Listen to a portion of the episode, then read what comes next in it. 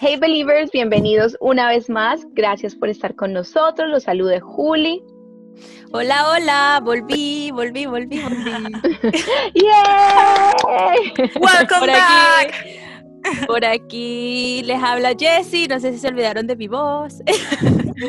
bueno, estoy muy feliz de volver, de regresar y estar aquí junto a mis chicas y obviamente compartirles un poco más de, de Dios, de Jesús y este caminar con Dios juntas. Así que vamos a el día de hoy hablar de un tema muy, muy interesante porque es de nuestro primer libro que leímos. ¡Ah! Se cayó.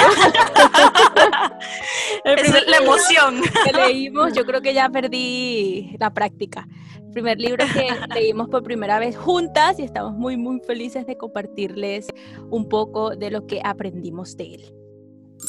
Sí, hoy vamos a estar hablando del Believers Book Club, de, este espacio que, creamos para, poder compartir lecturas con ustedes, para poder aprender juntas y de la mano.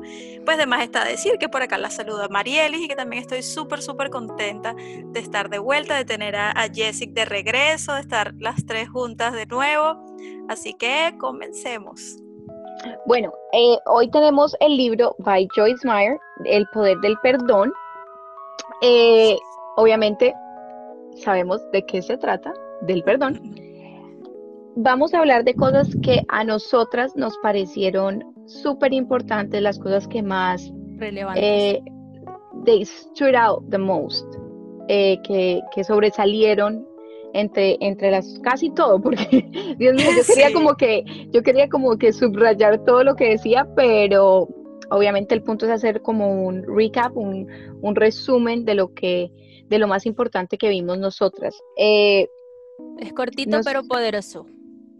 Miren, a mí me gustaría, no sé ustedes si, qué piensan de contarles quién es Joyce Meyer, porque un poquito, como que quién es ella, porque no todos saben, por ejemplo, yo en lo particular eh, no sabía quién era ella, ni sabía de su vida, ni, ni todo lo que transmite y quién es, un poquito, no sé, que ustedes la conocen un poquito más y hablen un poquito de ella. Sí, bueno, yo, yo la amo profundamente.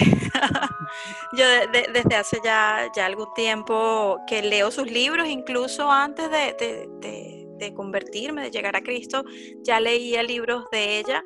Eh, es una autora de bestseller del New York Times aparte de todo, pues pastora, evangelista, tiene un ministerio internacional impresionante, eh, alcanza muchísima gente, eh, todo el año vive haciendo conferencias, viajando de un lugar a, otro, enseñando la palabra. Lo impresionante es que esas conferencias cuando ves son arenas enteras llenas, repletas, o sea, explotadas de gente. Y en una oportunidad que vino a Florida yo intenté ir y me sorprendió mucho que es gratuita la entrada. O sea, yo quedé así como que, ¿what? Esto es muy loco. Eh, es una belleza el ministerio que, que, ella tiene, de la manera en que ayuda a personas a través de sus libros, que obviamente son, son una bendición, y también a través de las causas que, que apoya. Eh, tiene una parte de su ministerio, se llama Hands of Hope, y, y ella lo que hace es que alrededor del mundo apoya causas diferentes y, entre todas esas causas, eh, yo he visto unas que me han impresionado mucho, que proveen de agua limpia. O sea, algo tan básico que a veces nosotros ignoramos y, damos por sentado. Nosotros abrimos la llave y tenemos agua limpia. Pero me, impresionó mucho que hacen pozos y, sistemas para poder llevar agua, agua potable, agua limpia a, a miles de pueblitos alrededor del mundo. En fin, es una simple partecita de su ministerio, tiene un, testimonio increíble. Ella fue una, una, persona abusada por su padre desde niña durante muchos años. Y, su madre, pues bueno, también no, no hizo nada para, para, intervenir o para parar eso. Ah, si alguien sabe y conoce de perdón, humanamente hablando, no solo lo que, lo que Dios ha transformado y le ha ayudado a ella a, poder hablarnos, sino si alguien conoce la palabra perdón, yo creo que eh, ella tiene, tiene potestad para, para hablar del tema. Igual Juli la conoce también. Sí, es una autora de verdad que, que wow, o sea, esa mujer empezó su ministerio ya bien grandecita, eh, pero ha sido demasiado, demasiado successful. Eh, la manera en que ella lleva el Evangelio es, es, muy fácil de comprender, es, lo explica en plastilina literalmente, por dummies. Entonces a mí me han gustado mucho sus libros, veo mucho sus prédicas. Eh, como mujer obviamente nos podemos relacionar mucho en muchas cosas con ella, pero también ella fue usada sexualmente por muchos años por su padre. Si esa mujer puede perdonar a su padre y después en la vejez sostenerlo y cuidarlo por muchos años, Dios mío, qué perdón tan precioso, qué perdón del sí, o sea, es un perdón verdadero, un perdón por medio del Señor. Entonces, ¿quién mejor para hablar de, este tema que, que una mujer que supo en su humanidad perdonar cosas que muchos no podrían hacerlo. Entonces, este libro de verdad que el que se lo esté leyendo va a ser una bendición para ustedes y los que están escuchando y no se lo han leído, los invitamos a que lo hagan. Es pequeño, no es muy largo, es to the point, va al punto directamente y tampoco es muy costoso.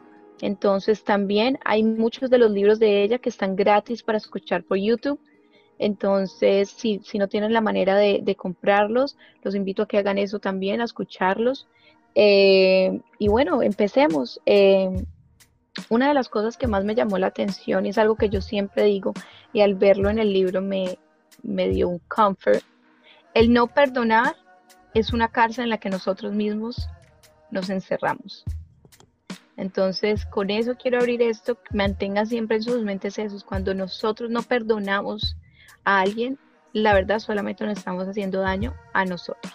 Pero lo que más me impresionó a mí la parte del libro donde ella dice que perdonar es una decisión y no necesariamente tiene que irse el sentimiento como de rencor en tu corazón para tomar la decisión de perdonar, que muchas personas creen que necesitamos como que nuestro corazón de una vez se le como que aceptarlo y, y, dejar de sentir ese sentimiento para decidir perdonar, pero la realidad es que uno toma la decisión y el Espíritu Santo y Jesús es el que trabaja en eso. O sea, a medida que va pasando el tiempo, tú como que le das el permiso de entrar y sanar todo eso que tienes en tu corazón para realmente hacerlo, porque es que hay cosas que humanamente uno dice es imperdonable, entonces es ahí digamos, como la magia de Dios en ti de realmente perdonar cosas que uno dice, Dios mío, ¿cómo hizo para perdonar eso?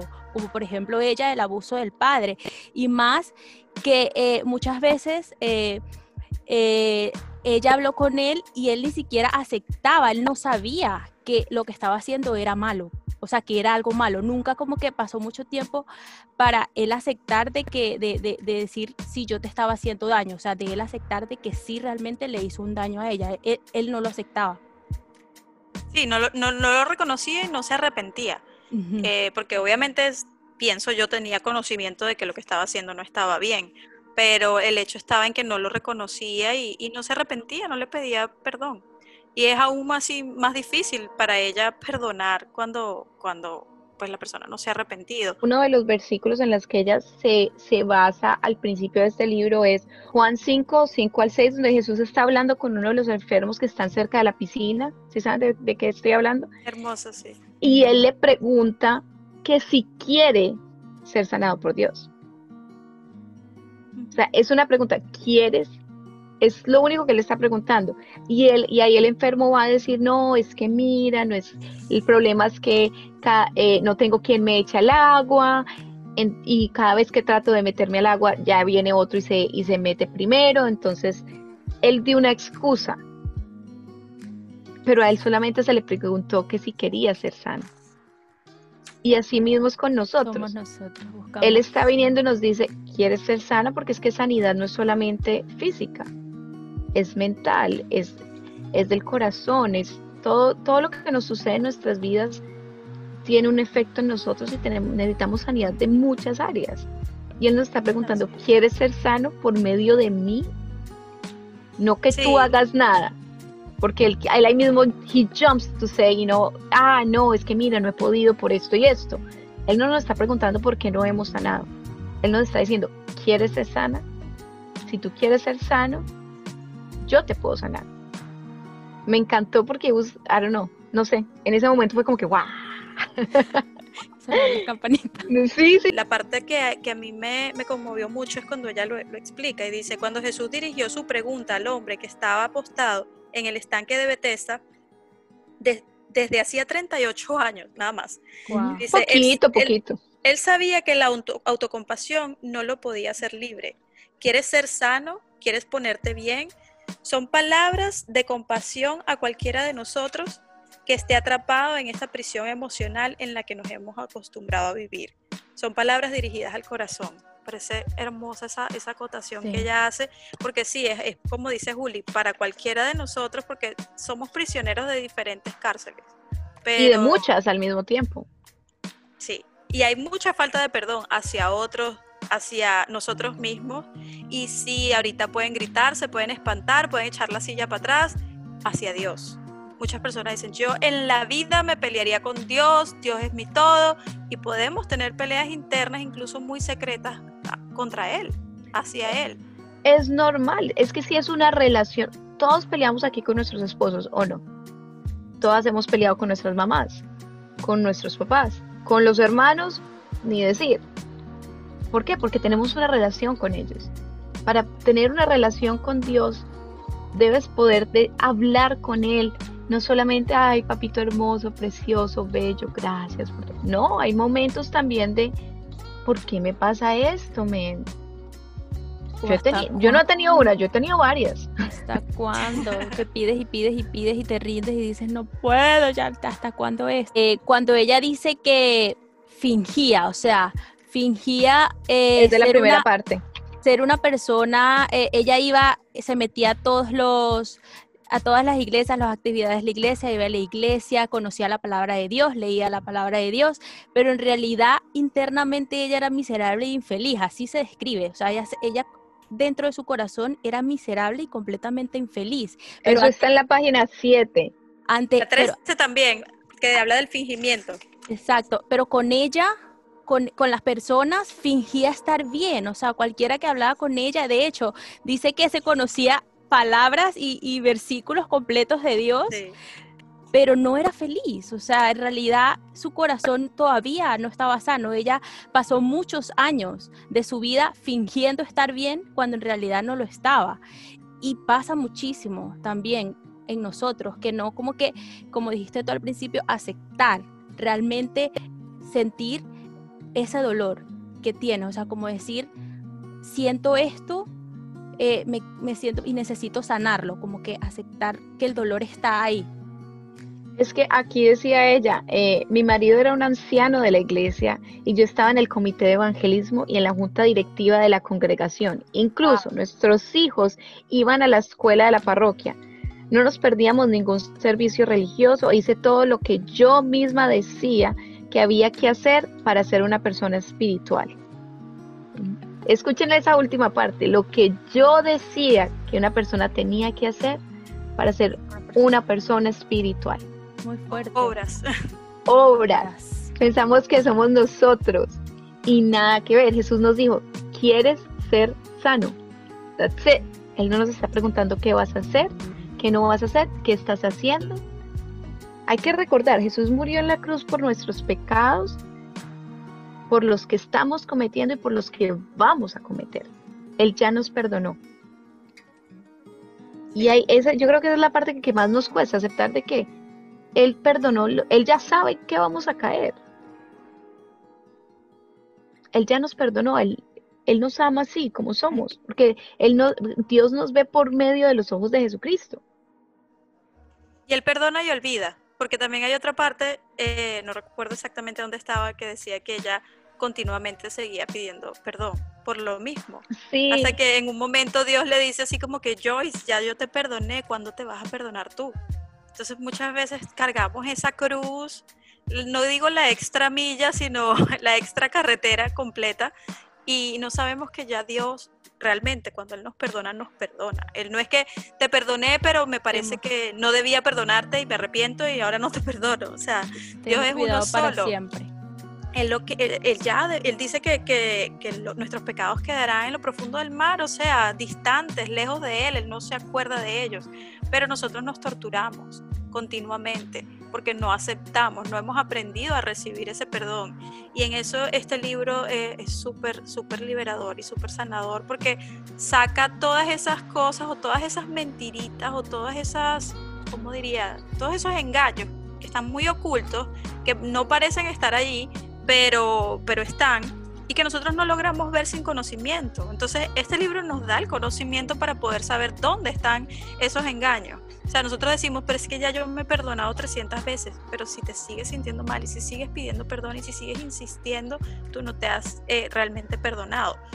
Lo que decía Jess ahorita eh, me parece súper importante porque ella dice que sí, el, el perdón es una decisión y que no importa cómo nosotros nos sintamos, eh, es una decisión que debemos tomar y que debemos mantenernos firmes. Hay personas que dicen, si no has olvidado, no has perdonado. Yo creo que eso es una de las mentiras más grandes que existen. Yo no lo sabía, lo, sé, lo, supe por esto, porque yo no sabía eso, de que el sentimiento puede estar ahí y que Dios es el que va a obrar en tu corazón para sanarlo.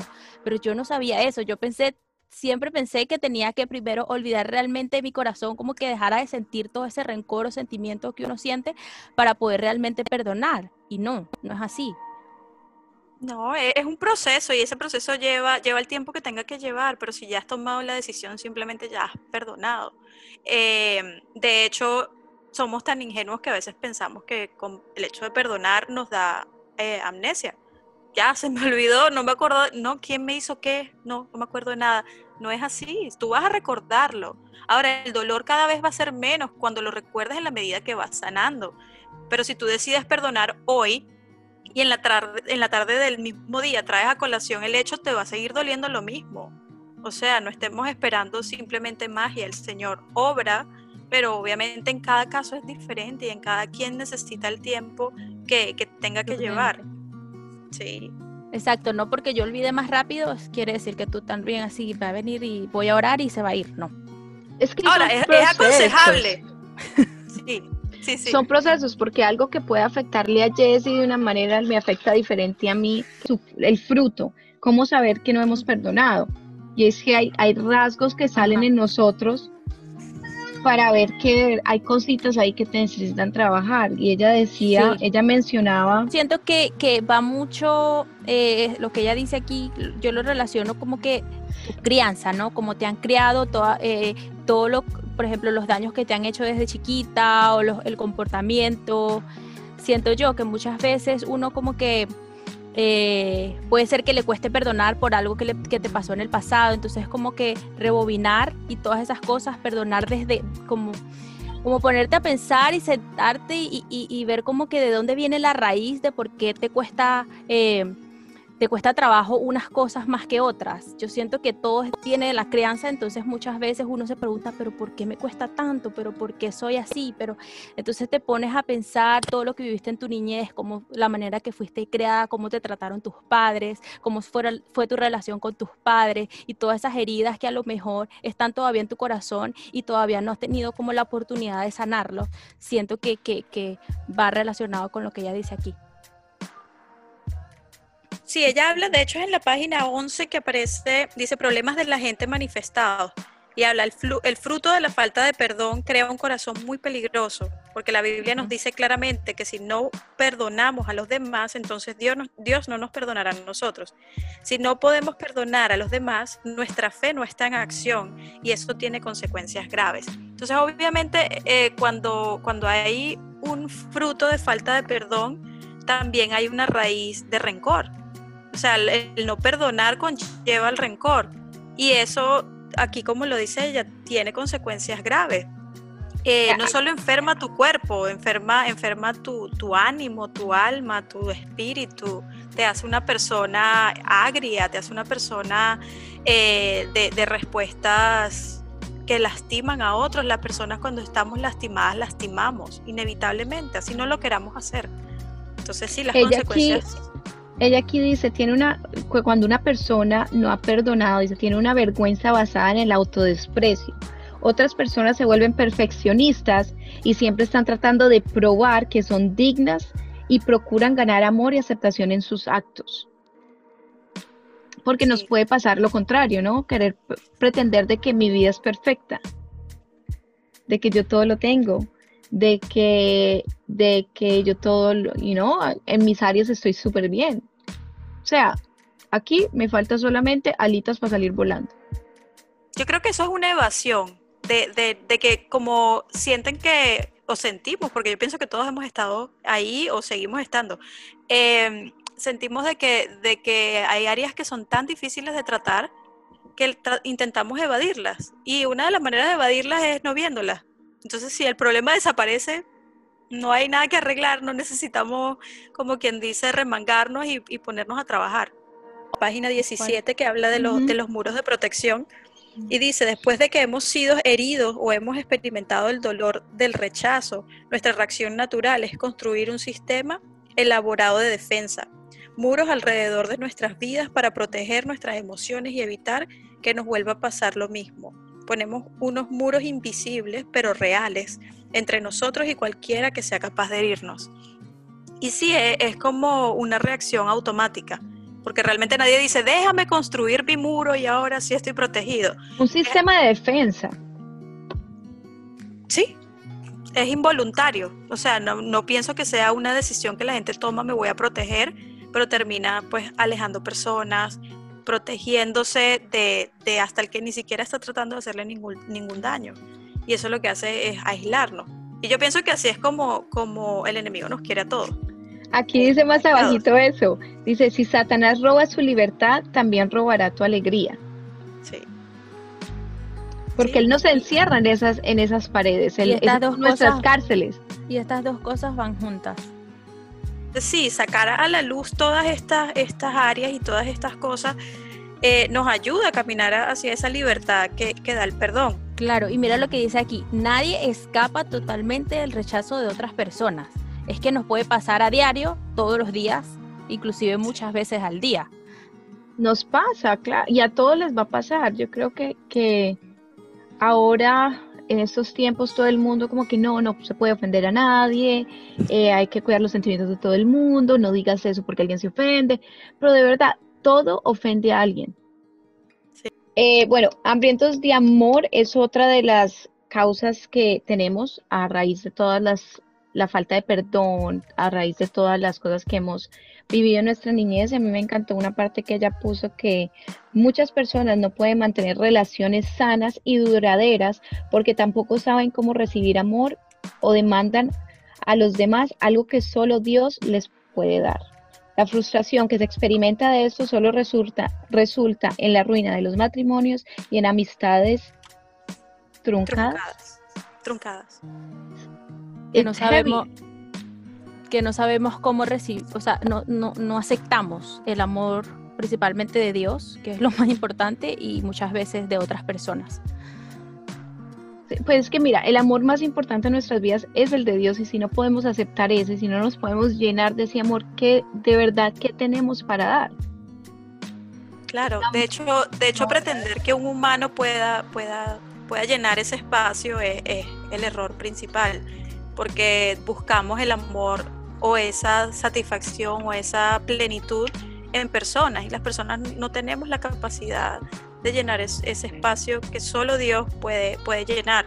Entonces genera mucha frustración porque sí, obviamente, tú puedes sentir que, que tus amistades te aman, tu familia te ama, tu marido te ama, pero falta algo más muchas veces nos hemos encontrado en esa posición de tengo todo, no tengo de qué quejarme, eh, tengo muchos motivos para agradecer, eh, debería estar feliz, debería estar contenta, ¿por qué no me siento así?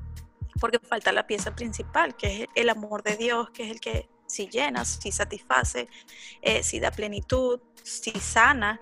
Entonces sí, esa, esa, parte. Y aquí dice, la falta de perdón y el pasado nos separa de su amor.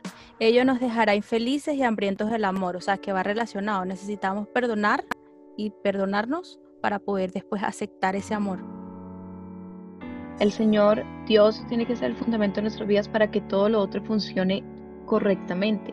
Y es ahí donde, donde fallan tantos matrimonios tristemente porque buscan una estabilidad en su pareja y esa persona no tiene la capacidad de darla, o sea, no está en su poder, no está en ellos. No hay nada que una persona pueda hacer para llenarnos completamente, porque son humanos como nosotros y así como nosotros fallamos, ellos nos van a fallar. Entonces yo creo que esa es la mejor manera de cerrar con una reflexión de que miremos en dónde está nuestro, nuestro fundamento, en quién estamos, en quién estamos invirtiendo, porque lo principal es, es Dios. Bonito, porque dice, Dios es amor. Uno de Juan 4.8, el amor es Él. Dios siempre ama, pero a menudo somos nosotros lo que, los que dejamos de recibir su amor. Dios trató conmigo por un año completo para hacerme entender que Él me ama incondicionalmente y de una manera, y no de una manera condicional. Pero yo no era capaz de poner mi fe en su amor porque yo estaba atrapada en mi indignidad. ¿Cuánta humildad hace falta para decir eso, no? o sea, de verdad que es, increíble ese testimonio y la manera en que ella lo, lo expresa. Entonces no es algo que sea fácil, no es, no es simplemente de que nos escuchen ahora y digan, bueno, eh, se ve muy simple de la manera que ellas lo están diciendo, como que si me leo el libro ya perdoné, lo compro, es una inversión buenísima, ya me leo el libro y ya sé perdonar. No se trata de eso, se trata de tenernos paciencia también, de aprender, pero, pero confiando, confiando en Dios, confiando en que Él va a hacer su parte, la parte que nosotros no podemos hacer. Nosotros no nos podemos hacer libres a nosotros mismos. Si no, Jesús no hubiese muerto. O sea, Jesús, no hubiese tenido que, que, resucitar en esa cruz por nosotros. Es como una herramienta, como para nosotros mismos. Eh, es que siempre estamos constantemente en la búsqueda de conocernos, saber realmente quiénes somos, eh, qué sentimos, qué queremos, y es como buscar eso dentro de nosotros, eh, de saber realmente, por ejemplo, por qué eh, no tengo mucha paciencia, por qué me amargo mucho, por qué me cuesta perdonar, o por qué me cuesta recibir amor. Es hacer como un experimento, digamos, por ejemplo, yo, yo conmigo misma lo hice, como de evaluar todas esas cosas que a lo mejor hemos vivido o hemos experimentado, experimentado que hoy en día obviamente eh, a lo mejor hemos fingido estar bien y no hemos sanado realmente, no, no, no hemos trabajado realmente esa área o ese problema o eso que hemos vivido para hoy en día estar libres y sentirnos más tranquilos y en paz y no acumular las cosas nuevas porque siempre nos van a pasar cosas nuevas eh, con el pasado también. Entonces ir sanando eh, día a día cada cosa para poder eh, afrontar todo lo nuevo que nos venga, que también vamos a tener que trabajarlo. Entonces como que se acumula todo y se va a volver una locura porque muchas veces este, no sabemos el por qué. Entonces es evaluarnos y ver realmente dónde, dónde es lo que tenemos que trabajar.